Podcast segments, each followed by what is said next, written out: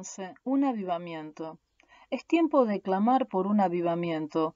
Oremos a Dios como el profeta Habacuc, diciendo, Aviva Jehová tu obra en medio de los tiempos, en medio de los tiempos, dala a conocer. Habacuc 3:2.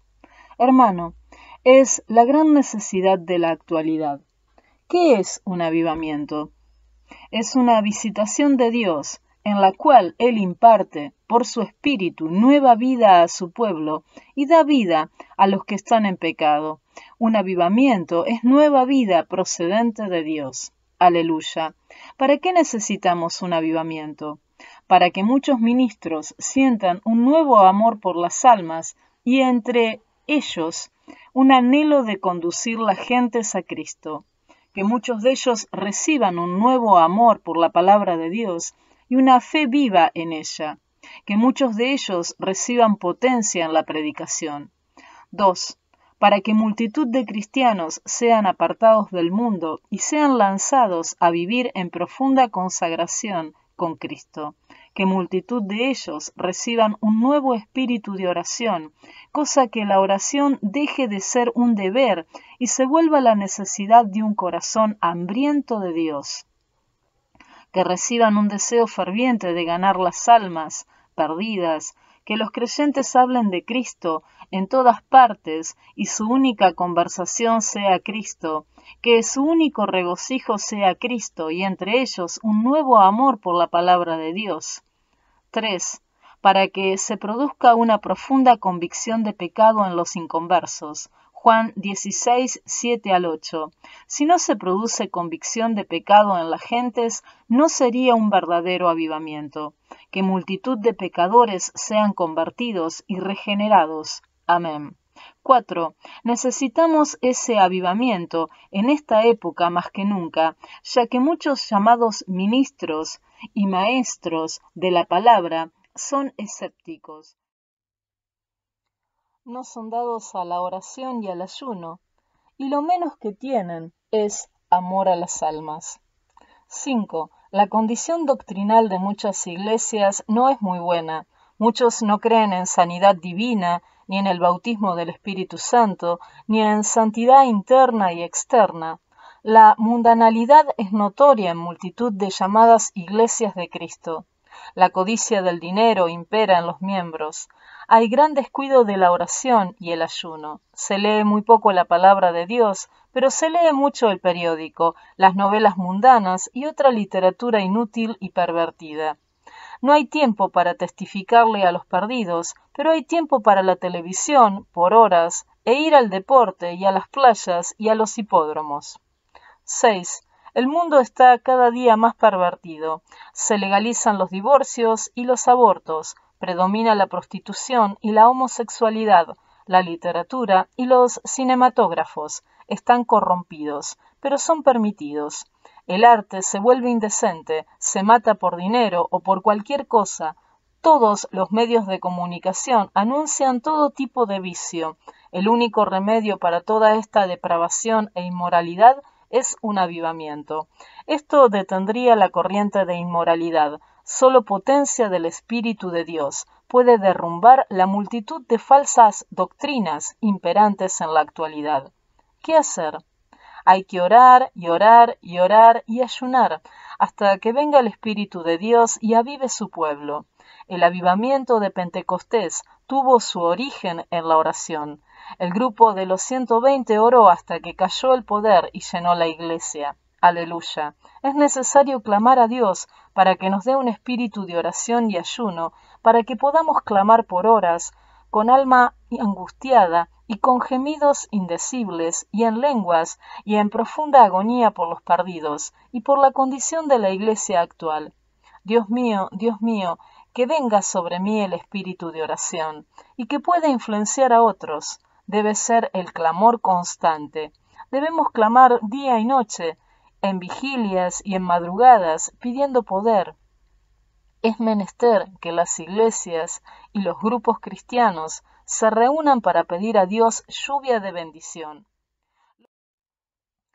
Lo único que se necesita para encender el fuego es la oración, preferiblemente en ayuno, ferviente e incesante del pueblo de Dios, orad sin cesar, orando siempre en el Espíritu. Así lograremos el avivamiento que necesitamos. Amén.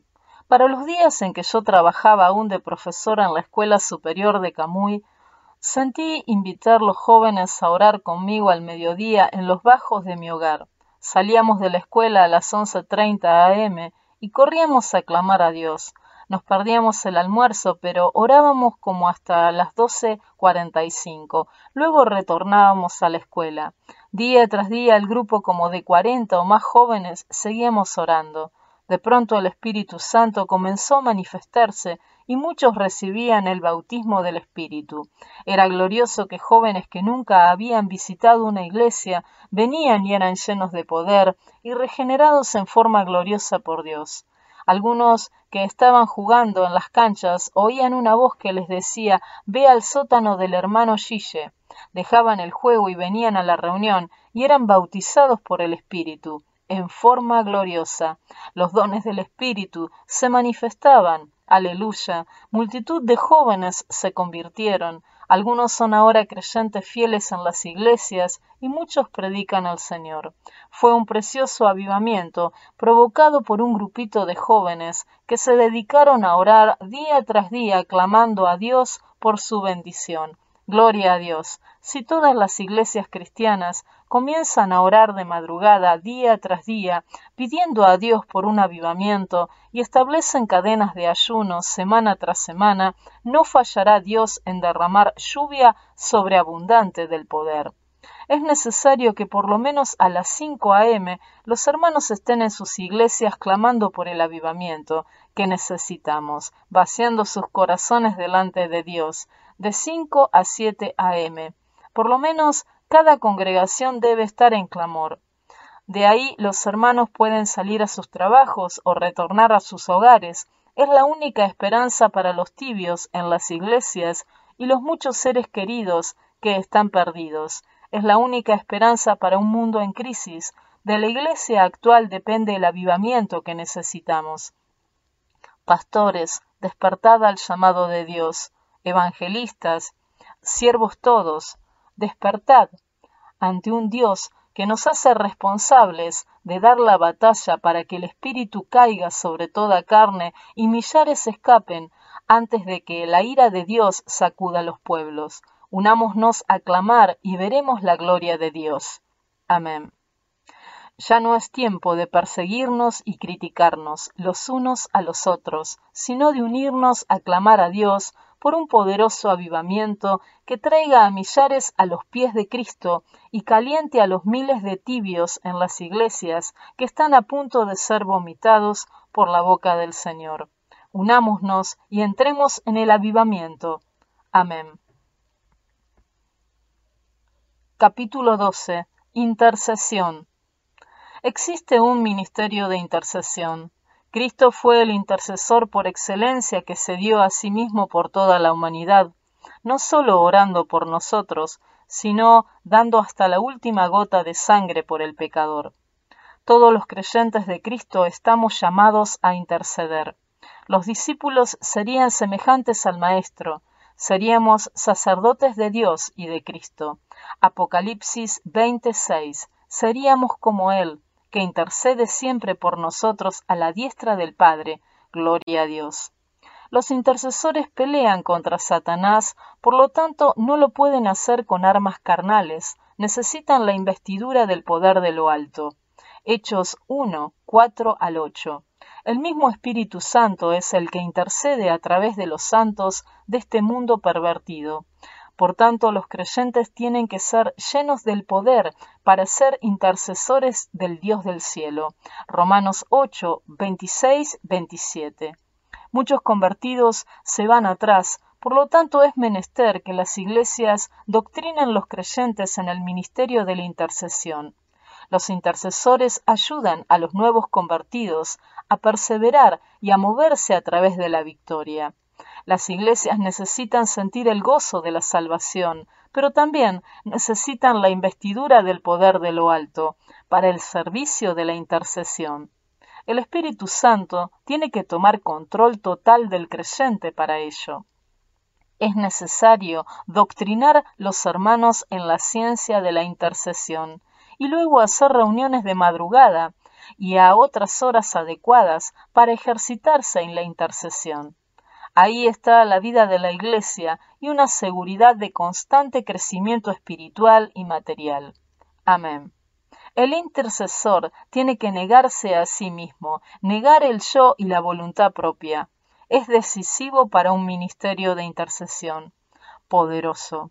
Hay que clamar a Dios para que el Espíritu Santo nos ale a través de estos dos escollos. Solo Él puede hacerlo por la fe en Cristo. La vida de oración tiene que ser guiada por el Espíritu. La oración efectiva es la que es guiada por el Espíritu. Es necesario que el amor del Salvador esté en nosotros por medio del Espíritu Santo para que podamos interceder con eficacia. Hay que sentir amor sobrenatural por lo que intercedemos para que podamos obtener plena victoria. Amén. Los intercesores debemos orar por horas diarias en plena posesión del Espíritu Santo y en oraciones guiadas hacia propósitos específicos hasta sentir contestaciones definidas de plena victoria. Amén.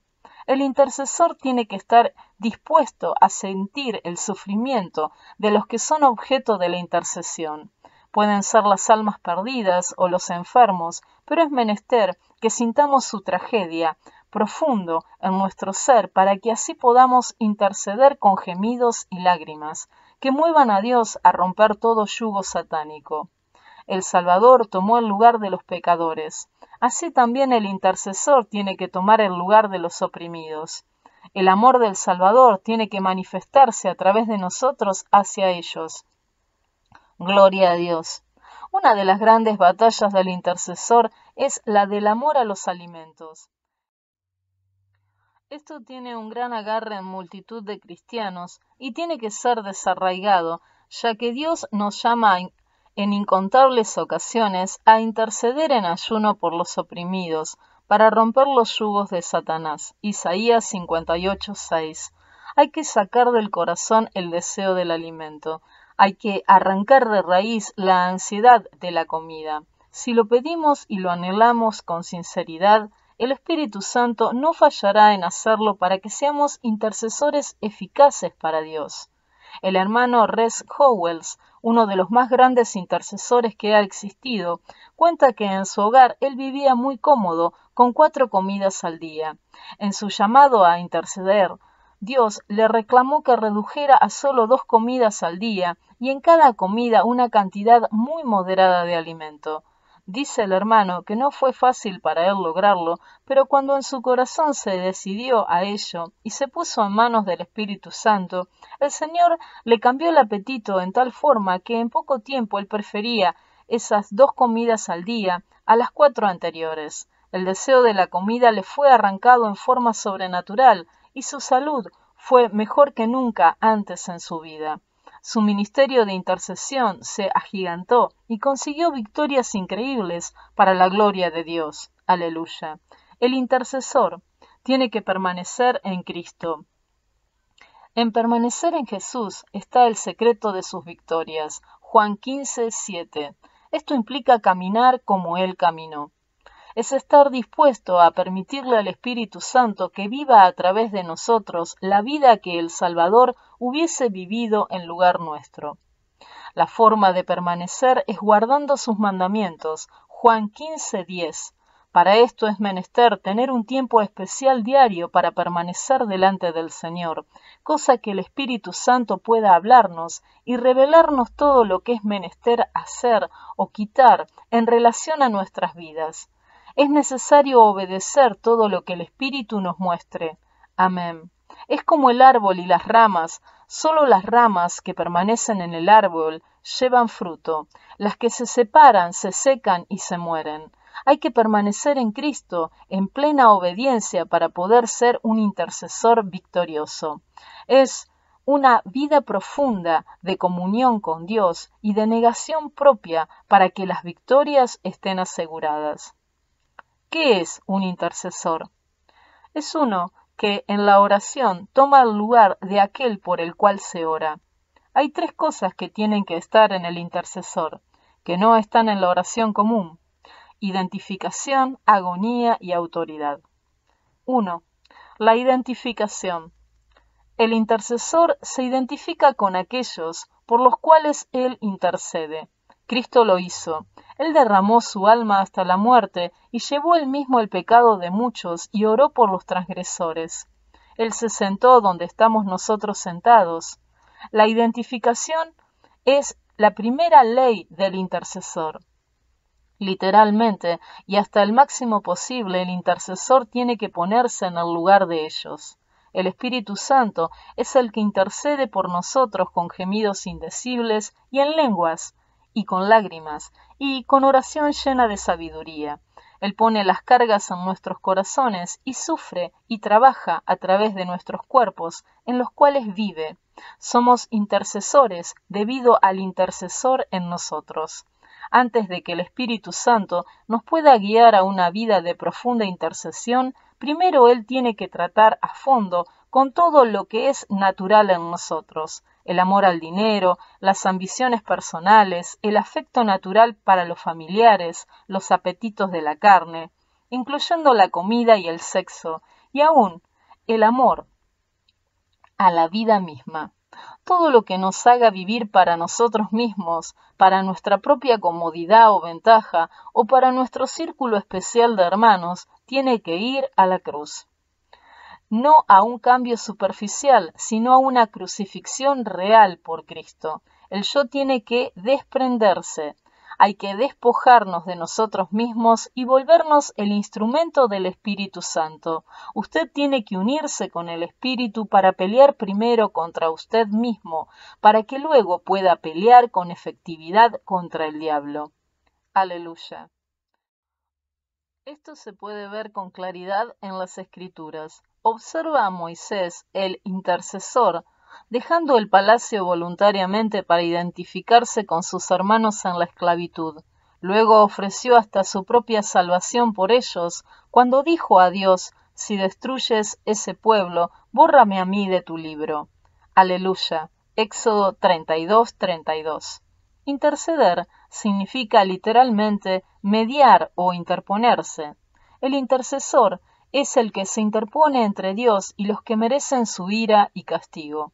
El intercesor levanta la mano a Dios y le dice, Dios mío, ellos merecen tu juicio, tienes todo derecho para herirlos, pero yo me paro en la brecha por ellos, y si los hieres tendrás que herirme a mí primero, porque yo estoy entre tú y ellos. El intercesor permanece firme entre Dios y el pueblo, y gime y llora por ellos, y por nada se hace a un lado. Aleluya. El intercesor debe poner una importancia grande en la reputación de Dios al interceder. Éxodo 32, 11 a 14. En números 14, 11 a 19 se ve la misma actuación. El interés del intercesor no debe ser su propia reputación o fama, sino la gloria de Dios en la tierra. Debe recordarle a Dios su palabra. El intercesor se interpone entre Dios y el objeto de su justa ira. El Salmo 106, 19 a 23. Moisés se puso en la brecha que había hecho el pecado del pueblo de Dios y levantó vallado, diciendo, Tu castigo no puede llegar a ellos sin que antes caiga sobre mí. En números 16 hay otro ejemplo glorioso de intercesión. Moisés y Aarón intercedieron después de la rebelión de Coré. El pueblo se volvió contra Moisés y Aarón y los culpaban por el incidente. Dios lanzó juicio y cayó terrible mortandad sobre el pueblo. Versos 46-48. Aarón corrió con un incensario y se puso entre los muertos y los vivos, y cesó la mortandad. La intercesión fue urgente. Moisés le dijo a Aarón, de pronto, Aarón corrió. Cada momento de demora cuesta vidas. Era algo contagioso, una plaga. Aarón se expuso al contagio, arriesgando su propia vida, se puso entre la muerte y los que merecían morir, ofreciendo el humo fragante del incensario, tipo de la oración, hasta que cesó la mortandad. Aleluya. Hoy en día es cuando más necesidad de intercesores hay pues la maldad se ha multiplicado en forma terrible y profunda. La verdad del Evangelio se lleva al pueblo por radio, por TV, libros, revistas, cintas grabadas, películas, etc. Esto hace la situación más grave, ya que los juicios caen en proporción a las oportunidades recibidas. Entre más oportunidades haya dado Dios, más terribles serán los juicios sobre la humanidad. Todo intercesor debe tener 1. Una convicción absoluta de la justicia de Dios. Debe creer que Dios es justo y jamás se encontrará injusticia en él. Amén. 2. Debe tener un interés profundo en la gloria de Dios, reclamar todo para que Dios sea glorificado como Él merece. 3. Debe tener un conocimiento íntimo de Dios y una confianza profunda con Dios. Debe ser una persona que pueda pararse delante de Dios y hablarle con toda franqueza, aunque con todo respeto. Amén. 4. Debe ser una persona de gran valor, debe estar dispuesta, si fuese necesario, a privarse de lo que sea, a perder lo que fuere menester, aun a arriesgar su propia vida para bendición de los oprimidos. 2. La agonía. En Getsemaní, Cristo entró en agonía en la oración. La oración era de tal profundidad que sudaba y aún un ángel vino a confortarle. Él vaciaba su alma en desesperación por conseguir la victoria por nosotros. Esa es la verdadera intercesión. Una oración intensa, profunda y desesperada, que no desiste hasta sentir la victoria de parte de Dios. 3. La autoridad. El intercesor sabe que toda la autoridad de Cristo está en él y que las promesas en la palabra son verdad. Ora con plena confianza, apoyado en los méritos de Cristo, y cita las Escrituras continuamente, recordándole a Dios sus promesas. Amén. La intercesión identifica a tal grado al intercesor con el que sufre que da un lugar de preeminencia con Dios. El intercesor, con su compasión y agonía en el clamor, mueve a Dios. Aún hace que Dios cambie sus designios. El Espíritu a través de él gana sus objetivos. Aleluya. Cuando se sufre por otros en la oración como si fuera uno mismo, entonces realmente se está intercediendo. Lo otro es oración común y normal. Si usted ve a alguien que ora suavemente, quizás en el pensamiento y a lo mejor con la cabeza debajo de una almohada, eso puede ser una oración común, pero no es intercesión. La intercesión prácticamente se vuelve una lucha terrible contra los poderes de las tinieblas, tratando de destruirle sus fortalezas y de arrebatarle sus esclavos. Gloria a Dios. A veces se ganan posiciones en la intercesión, se paga el precio de gemidos y de obediencia en ciertas fases de la intercesión y entonces el Espíritu Santo nos llena de autoridad en relación a estas situaciones específicas. Cuando un intercesor ha ganado un lugar especial de intercesión en cierta esfera, entonces él recibe tal gracia de fe en relación a esa línea especial que le es fácil conquistar grandes bendiciones en ese tipo de situación. Esto sería un lugar especial ya ganado en la intercesión. Algunos lo han alcanzado en relación a la sanidad divina, después de meses o años de oración y ayuno y gemidos a favor de los enfermos. Cuando se alcanza esta gracia de fe, es porque se ha logrado sentir el sufrimiento de otros tan doloroso como si fuera el de uno mismo. Algunos han alcanzado una posición muy alta en la intercesión por finanzas, otros en otras esferas de la vida cristiana. No importa cuán alta sea la gracia de fe alcanzada en cierta fase de la intercesión, siempre tiene que estar todo conforme a su voluntad. Aleluya. El intercesor que realmente tiene sabiduría en su labor siempre espera que el Señor le muestre su voluntad. Una vez que sabemos que es conforme a su voluntad, nos lanzamos a la conquista con las armas espirituales poderosas en Dios. Amén. A medida que se intercede con dolor y lágrimas, y en profunda agonía por uno y otro caso, se va ganando una posición más alta en la intercesión. Esto en la línea especial por la que se ha estado intercediendo. Por años yo he intercedido por mi garganta con lágrimas, con dolor, entendiendo que si enronquece le priva la bendición a tantos que necesitan oír su palabra. Una lucha tras otra en clamor y en ayunos y en fe me han dado gradualmente una gracia de fe en esta situación que hace posible en la actualidad que predique cuarenta o más días corridos con mi voz clara. Aleluya. Esto puede ser alcanzado en relación al tiempo, sea la lluvia o el frío, ganar almas para Cristo o en otras esferas de la intercesión. Gloria a Dios. Hay diferencia entre el guerrero de oración y el intercesor. El guerrero de oración puede orar por algo para que acontezca sin que esto ocurra a través de él, y puede que no siga orando por lo mismo hasta recibir la contestación. El intercesor es responsable de alcanzar su objetivo y no se sentirá libre hasta no alcanzarlo. Irá hasta cualquier profundidad para que la oración sea contestada a través del mismo. El intercesor debe permanecer en actitud de oración todo el día. Así va alcanzando cada día una posición más alta en la intercesión. Orar es su negocio principal guerra sin tregua contra Satanás en su vida. Toda influencia del mundo sobre nosotros debe ser vencida. Su vida es comunión profunda con Dios todo el tiempo. No importa las pruebas, deba clamar para permanecer en su perfecta voluntad. Es morir diariamente para que Él viva en nosotros. El mundo no debe influenciarnos, ya que nada puede influenciar a una persona muerta. Debemos ser santificados paso a paso hasta que el yo y todas sus vanidades sean sustituidas por la naturaleza divina. Romanos 6.6, 2 Pedro 1.4, que diariamente yo decrezca y él sea gigante. Amén. El ayuno es arma poderosa para el intercesor. El propósito es para que el cuerpo se sujete mejor al Espíritu. Si cada ayuno se hace bajo la guianza del Espíritu Santo, nuestro cuerpo será preparado para llevar y soportar las cargas. Después que se consigue una victoria, no se debe orar más por ello, pues sería oración de duda. Solo sería dar gracias por ello y alabar a Dios, oración de adoración. El intercesor tiene que aprender a amar los que le ofenden y actuar contra él, y los que le hacen injusticia. Así hizo el Salvador. La raíz de la naturaleza del Salvador es el amor.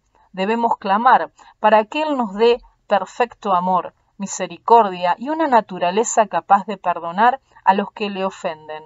El intercesor tiene que creer a la palabra de Dios, no importando lo que vea. Tiene que entender que Dios no puede mentir, ni fallar, la fe es instrumento decisivo para la victoria del intercesor. Aleluya. Al orar a través de los problemas, play through, tiene que creer que están resueltos y no orar más por ello, sino esperar con toda confianza dando gracias a Dios. La fe nos da la victoria. Amén. En ocasiones hay que apartarse solo con Dios y su palabra a orar en ayuno por horas para conquistar grandes victorias para Dios. A veces un compañero de oración es de gran bendición. El intercesor tiene que ser capaz de captar en forma muy clara e inconfundible cuándo es que ya ha orado a través de un problema para declararlo hecho y esperar victoria. El orar de madrugada por horas es un arma poderosa para el intercesor. Es importante interceder por las naciones y países y por los misioneros para que el Evangelio vaya a toda criatura. Amén. En la campaña de Medellín, Colombia, en enero de 1978, tuvimos batallas de intercesión como pocas veces antes. En los días anteriores a la campaña, hacía un tiempo muy claro, el día de inaugurar la gran cruzada de fe amaneció muy nublado y comenzó a llover. Oramos a Dios abundantemente, pero al ver que a eso de las 3 pm la lluvia no cedía, decidimos lanzarnos a una batalla de intercesión concentrando únicamente en el problema de la lluvia. Sabíamos muy bien que si caía el aguacero terrible que estaba puesto, nos arruinaría ese primer día de campaña. Nos movimos al patio de la casa y comenzamos a orar. Orábamos en lenguas y con gemidos y con entendimiento. Le gritábamos al Señor que por compasión a las almas y a los enfermos, Él no iba a permitir que cayera aquella lluvia. Aleluya. Le decíamos que no íbamos a ceder hasta que Él no nos confirmara que no iba a llover. Éramos tres hermanos y orábamos sin cesar. A veces las lenguas se volvían violentas, los gemidos eran indecibles, parecía que el corazón se me iba a desgarrar. En nuestros corazones creíamos que Dios no iba a fallar. Era una agonía de clamor y tratábamos de ponernos en el lugar de los cientos de enfermos y perdidos que necesitaban ese culto para ser liberados. La identificación. Con toda la autoridad de Cristo citábamos la palabra y confesábamos la victoria. ¡Qué batalla! Pasó como una hora y media de intercesión sin un minuto de tregua. De pronto pasaron unas palomas sobre nosotros, sentimos la bendición del Espíritu Santo y un espíritu de risa vino a nosotros. Una paz gloriosa y una gran seguridad de victoria fluyó por todo nuestro ser. Sabíamos que teníamos la victoria, dejamos de interceder, alabamos a Dios y le dimos gracias, y aunque el cielo se veía aún negro, Entramos en la casa y entregamos el ayuno. Aleluya. Estábamos seguros de que ya habíamos atravesado a través del problema y que todo estaba en manos de Dios. Aleluya. No llovió en absoluto. Tuvimos un gran culto donde 476 almas vinieron al Señor y grandes milagros fueron obrados. Gloria a Dios. Una gran batalla de intercesión de más de una hora nos había dado la victoria. Después de esta gran victoria, me acordaba de cuántas inauguraciones de campaña fueron prácticamente arruinadas por la lluvia. Una intercesión profunda y decidida pudo haberlo impedido. Amén. En muchos otros días sucesivos de la campaña volvió a amenazar la lluvia en forma terrible y con intercesión agónica la volvimos a impedir. Gloria a Dios, fueron grandes victorias en la intercesión. En uno de los días de campaña decidimos lanzarnos a la intercesión por los paralíticos. Nos daba una tristeza muy grande verlos quedarse en los carros de ruedas. Ese día comenzamos a orar por ellos y le dijimos al Señor, Dios mío, úngenos para interceder por los paralíticos, haznos sentir sus sufrimientos y su dolor. No permitas que cedamos hasta sentir la victoria para ellos. Ayúdanos por medio del Espíritu Santo en la oración nos lanzamos a interceder y bajo la unción del Espíritu gemíamos y orábamos en lenguas sin cesar. Éramos como siete hermanos del escuadrón en una gran batalla. Mientras yo intercedía en lenguas y con gemidos y en mi mente trataba de visualizar el dolor de los paralíticos, de pronto Dios me dio una visión. Ante mis ojos apareció la cruz. Al verla yo dije, Señor, es la cruz pero en aquel instante vi la figura de Jesús que apareció sobre la cruz crucificado. No podía distinguir bien su rostro, pero de súbito él inclinó su cabeza. Pude ver bien claro la expresión de profundo dolor en su rostro. Para mí fue de tremendo impacto. El espíritu me mostró que ese dolor fue por los paralíticos, por los que estábamos intercediendo. Ahí yo entré en profunda agonía en la intercesión. No podía borrar de mi mente el rostro de dolor de mi Jesús, y eso me hacía gemir y llorar, en incesante agonía. El resto del grupo no había visto la visión, pero al escucharme a mí gemir en aquella forma, ellos entraron en más profundidad en la intercesión. Uno de los hermanos sintió que las piernas se le paralizaron, y entonces su intercesión se volvió agónica e incesante. Como a las dos horas de esta terrible batalla, todos sentimos paz y una gran seguridad de victoria. Era glorioso. Nos reíamos y creíamos con toda seguridad que la intercesión había llegado y que todo estaba en manos de Dios. Aleluya. En la campaña vimos el fruto glorioso de esa gran batalla. Una mujer paralizada en un lado del cuerpo por una trombosis fue sanada en forma maravillosa. Su boca se le había torcido, estaba muda y un lado del cuerpo estaba muerto. La trajeron a la campaña y al orarle la boca se le enderezó y comenzó a hablar muy bien. La pierna y el brazo cobraron vida y caminaba perfectamente. El brazo también quedó perfectamente bien. Aleluya, la batalla de intercesión había logrado para ella esa gran victoria. Aleluya.